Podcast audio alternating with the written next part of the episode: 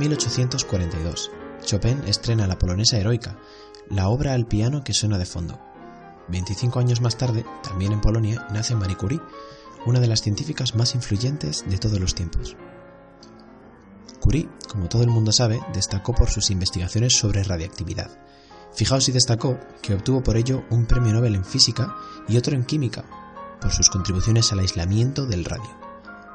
Fue la primera mujer en obtener el Nobel de Física y la primera persona en conseguir dos premios Nobel en disciplinas distintas. Fue discriminada por ser mujer en varias ocasiones y el hecho de ser inmigrante, polaca y atea pues tampoco ayudó mucho. Una de las anécdotas más bonitas, si podemos llamarla así, data de la elección del Premio Nobel de Física de 1903. Un matemático de la Academia avisó a su marido, Pierre Curie, de que no iban a valorar a Marie por sus investigaciones, otorgando el Nobel únicamente a Pierre y al descubridor de la radioactividad, Henri Becquerel. Entonces Pierre se negó a recibir el Nobel si no lo compartían con Marie. Tras el estallido de la Primera Guerra Mundial y muerto su marido, Marie Curie intentó ayudar al bando francés diseñando unidades móviles de rayos X para su uso en hospitales de campaña. Por ello, fue una de las primeras mujeres en obtener el permiso de conducir, dado que lo necesitaba para manejar estas unidades móviles, porque bueno, eran como una furgoneta. Pero bueno, la vida de Marie daría para hablar horas y horas. En 1934, Curie muere a causa de una anemia aplástica, una enfermedad en la que la médula ósea produce muchas menos células sanguíneas y entre ellas menos glóbulos rojos. Es muy probable que la enfermedad que acabó con Curie se debiera a su exposición a la radiactividad y a los rayos X durante sus investigaciones y su trabajo.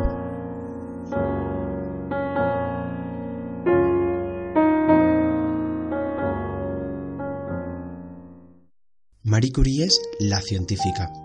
En su época fue reconocida por toda la comunidad científica y hoy en día es una firme imagen del papel de la mujer en la ciencia. Pero nosotros, los científicos relacionados con el ámbito de la biología molecular, tenemos un icono distinto de mujer científica. Yo soy Dani García, soy biotech y esto es un podcast original sobre Rosalind Franklin.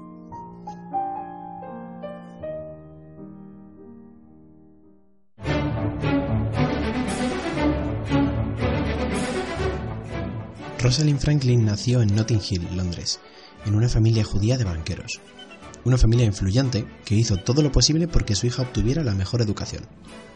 Desde muy pequeña, Rosalind demostró un gusto especial por las ciencias, pero también destacaba en otras asignaturas como el latín o los deportes. Aprendió alemán y francés, lo que le ayudó en su carrera como científica. Aprobó el examen de acceso al Newnham College de Cambridge y su tía tuvo que ayudarla con los gastos, puesto que a su padre no le hacía mucha gracia que Rosalind estudiase química y física. Finalmente tuvo que aceptarlo y fue él el que corrió con los gastos. Como ya veréis a lo largo de este relato, os iréis dando cuenta de pequeños y no tan pequeños detalles como este, por los que hoy en día se considera a Rosalind Franklin un icono feminista.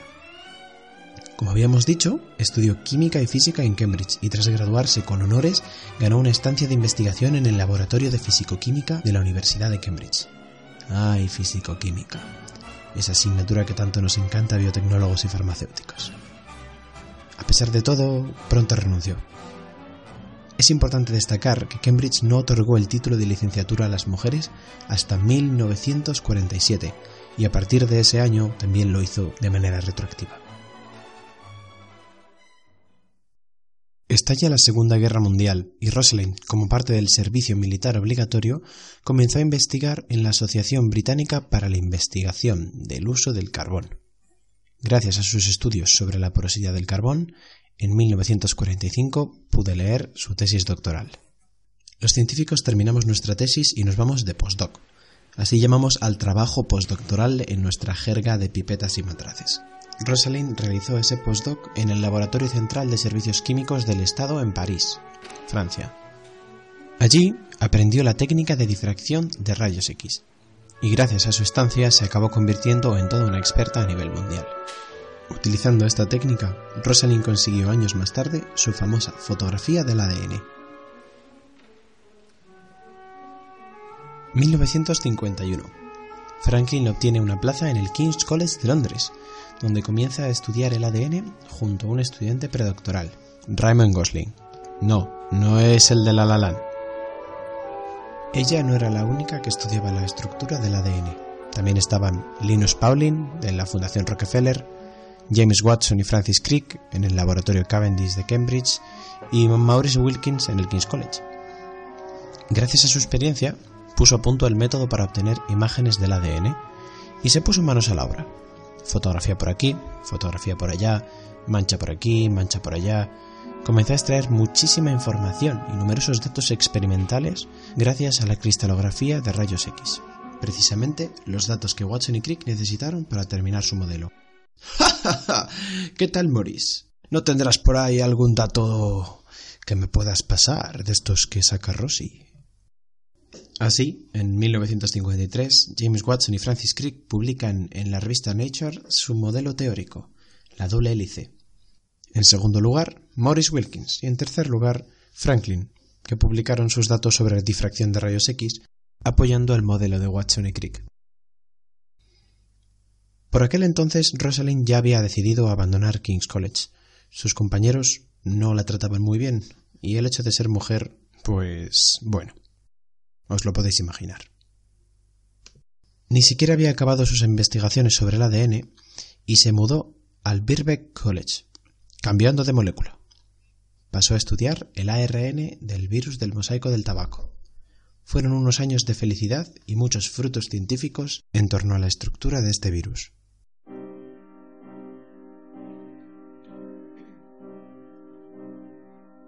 Sin embargo, Rosalind muere en abril de 1958 a causa de un cáncer de ovario, posiblemente producido por su enorme exposición a los rayos X durante sus investigaciones. No pudo ver su modelo del virus del mosaico del tabaco de 5 pies de alto, hecho con pelotas de ping-pong para la Expo de Bruselas. No pudo recibir tampoco el premio Nobel merecido que compartieron en este caso Watson, Crick y Wilkins en 1962. Nunca supo que enunciar el modelo de la doble hélice había sido posible solo gracias a su fotografía 51 y a sus datos experimentales.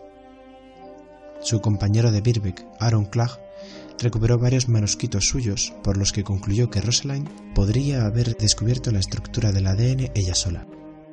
Sin embargo, Rosalind era mucho más humilde. Defendía que no se debía formular un modelo teórico hasta tener un apoyo experimental suficientemente firme.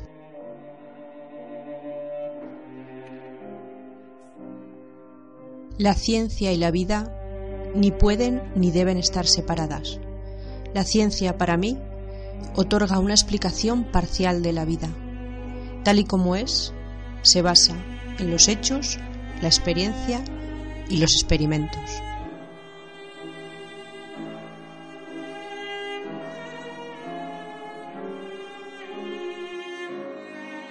Si has llegado hasta aquí, te habrás dado cuenta de los parecidos entre Marie Curie y Rosalind Franklin.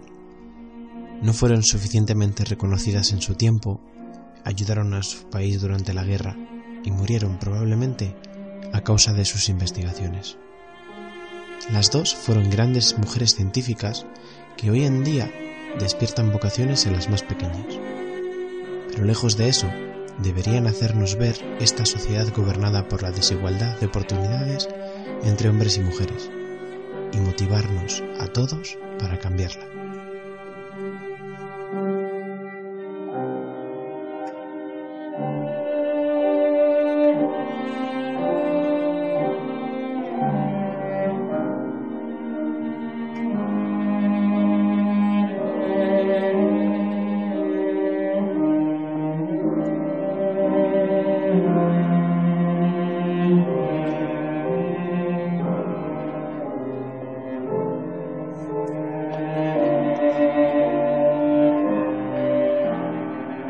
Si te ha gustado el podcast, puedes seguirme en redes sociales para no perderte nada.